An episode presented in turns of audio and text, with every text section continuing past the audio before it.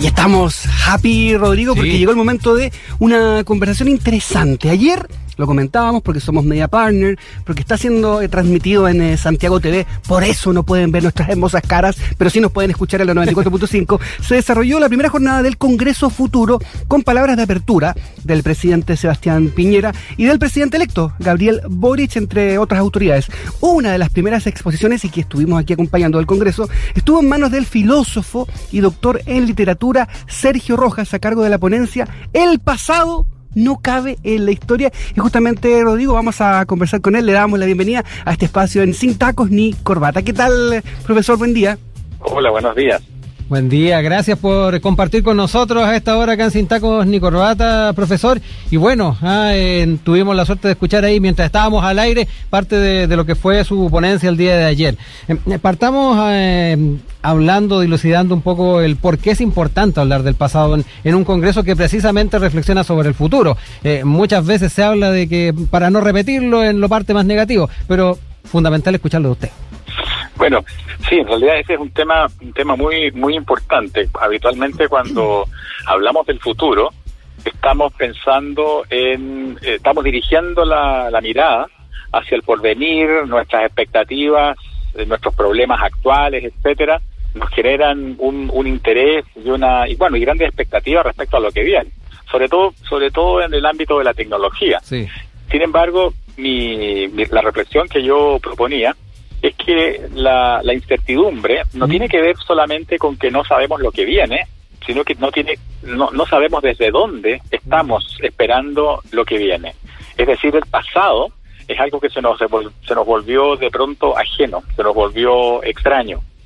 Entonces, si no tenemos un pasado, si no tenemos una, una lectura, una interpretación, ¿no? porque eso es lo que podemos hacer, interpretación del pasado, entonces nunca vamos a saber lo que estamos esperando o vamos a estar esperando solamente cosas, digamos, artefactos, ¿no? Eh, no sé, la cura de las enfermedades, eh, poder eh, extender la vida, viajar a otros planetas, en mm. fin, esa especie de ciencia ficción que hoy día pareciera que empieza a acercarse a la realidad. Sin embargo, el, el título de esta versión de Congreso Futuro es Aprender a convivir. Exacto. Ya ese, ese título nos envía inmediatamente, o sea, nos dice inmediatamente que Congreso Futuro no es solamente una instancia de divulgación científica, ¿no? sino que propone una reflexión que nos compromete a todos. No, no se trata de tomar una, tomar una, ¿cómo se podría decir? Un, un sitial, ¿no es cierto?, contemplativo para saber qué es lo que está ocurriendo en los grandes centros de investigación, sino que de comprometernos reflexivamente con nuestros problemas eh, cotidianos. Sí, eh, ayer mientras lo escuchábamos, eh, revisamos también una entrevista que le hicieron en The Clinic el año 2021, en, en abril, ¿no? Y había una reflexión que es algo así como una especie como de filosofía pop, ¿no? Que hablaba sobre un capítulo clave en, Los Simpsons, donde Homero se acerca a Billy Corgan de la Smashing Punk y le dice, ¿sabes qué? Eh, mis hijos creen que eres fantástico. Gracias a tu música depresiva han dejado de soñar con un futuro que no puedo darles. Entonces aquí, claro, llegamos a otra reflexión de, de su, del libro, ¿no? Tiempo sin desenlace, que estamos en un tiempo que se parece a un fin, pero que no se acaba nunca. Es interesante esta reflexión que hace el profesor. Claro, claro. Es, el, el fin es algo que el, cuando, cuando tenemos una visión del pasado extremadamente negativa, es decir, pensamos que el pasado es una especie de gigantesco error, ¿no? Solamente hay errores. Entonces, claro, tenemos que deshacernos y ojalá que eh, todas las creencias, las instituciones, que, le dieron forma a ese pasado empiecen a caer. Y eso es lo que está sucediendo. ¿no? Entonces, por un lado, vemos el, el coeficiente positivo, podríamos decir, del escepticismo, eh, todo el, componente crítico, ¿no es cierto?, que es propio del escepticismo, pero al mismo tiempo la debilidad, ¿no?, de ese escepticismo que nos va transformando en individuos, en cínicos a tiempo completo, eh, enfrentados a esta, a esta inmensidad, a la magnitud de los problemas, ¿no? Ese, ese es un tema que, que yo creo que ha estado y va a estar muy presente en Congreso Futuro, ¿no? El protagonismo que tiene hoy día el individuo gracias a la información la información nos transforma en escéptico. La, información hace que los grandes relatos, las grandes interpretaciones estén siendo permanentemente puestas en cuestión. Entonces, bueno, soberanía, la, la, la, información le da una especie de soberanía al individuo sobre la realidad. cada uno buscando en Internet puede encontrar no solamente la información que necesita, sino que hacerse sus propias interpretaciones. Sin embargo, esa misma información hace que la magnitud de los problemas se nos vengan encima. Mm. Y como no tenemos relato, nos hemos quedado sin pasado porque pensamos que el pasado es solo una gigantesca catástrofe a la que hay que darle la espalda. Entonces, la misma información, que por un lado nos emancipa, eh, nos, nos abruma. Y esa es nuestra situación hoy día en el presente. Sí, profesor, me quería quedar justamente con ese aspecto y me quedó dando vuelta la frase de, eso de que no sabemos desde dónde viene lo que esperamos. Eh, y, recién usted aludía también a, las diferentes eh, eh, facetas o características que tiene nuestro, nuestro presente, a la hora de, tal vez proyectarnos en, 10, 20 años más eh, y tomando en cuenta también las eh, diferentes formas de poder ir plasmando ese presente con la diversidad y la subjetividad que recién aludía, cuán complejo también se va a hacer el poder establecer ese, esa forma de dónde vinimos. Mm. de verdad que se complejiza aún más el, escenario y frente a ello es, interesante también cómo abordarlo, no solamente desde la academia, sino que nosotros en el, en el día a día, nosotros con Rodrigo Ulloa desde la perspectiva de, un medio de comunicación en el periodismo, eh, eh, todos podemos aportar ahí para tratar de ir generando este, este relato que nos ayude a saber hacia dónde vamos a ir. Claro. Claro, a ver, lo, que va a ocurrir en 10 años más, en 20 años más, es algo que está comenzando a ocurrir ahora. Y lo que no va a ocurrir en 20 años más es algo que está comenzando a no ocurrir ahora. O sea, el futuro, el futuro ya está sucediendo. Y, y cuando pensamos que ese futuro, cuando la representación de ese futuro lo, lo, vamos, lo reducimos a, eh, a tecnología, eh, entonces, claro, nos transformamos en espectadores. ¿Cómo nos podemos transformar en, en protagonistas del día a día en, este, en este proceso? Yo creo que el, el título de la versión de, esta versión de Congreso Futuro, Aprender a convivir, plantea entre muchos problemas muy complejos, uno de ellos es la, es la crisis de la democracia. Hoy día estamos viviendo una crisis de la democracia que es global, ¿no? planetariamente. Eh, en, un, en un tiempo como este, que es un tiempo de incertidumbre, es también un tiempo de miedo. El miedo, el miedo a, la, a las enfermedades, mm. el miedo a la pobreza, que se transforma también en un miedo a los otros. Entonces, bueno, esa, ese, ese clima de incertidumbre, de miedo y de conciencia individual de los derechos eh, eh, afecta directamente la manera como la, institucionalidad heredada de la democracia representativa. Esa democracia hoy día está en crisis y va mucho más allá, como uno pudiera pensar, de la evaluación de la clase política, ¿no? A veces se piensa que la democracia está en crisis porque los, los políticos que nos han tocado o, o, la clase política en general eh, ha entrado en malas prácticas, en fin. La democracia electoral. Más allá de eso, como decía recién, mm. la, la crisis de la, de la democracia representativa tiene que ver con que esa institución ya no logra contener los conflictos que hoy día se están se están desatando y conflictos que tienen que tienen en gran medida que tienen su origen justamente en la conciencia de los derechos, ¿no? en la conciencia de los derechos, en la conciencia de la diversidad, etcétera. Entonces, en ese sentido, la crisis de la democracia es un buen acontecimiento, es una buena noticia, es el es un es el producto de una de una historia de la emancipación, pero al mismo tiempo implica una un, compromiso eh, como decía, eh, cotidiano con, esta, con, esta situación. Estamos conversando con Sergio Rojas, filósofo, doctor en literatura y académico de la Universidad de Chile. Y una de las cosas que usted sostiene, dice que la vida privada se transformó. ¿Por, qué ocurre eso? ¿Qué, qué, pasó ahí?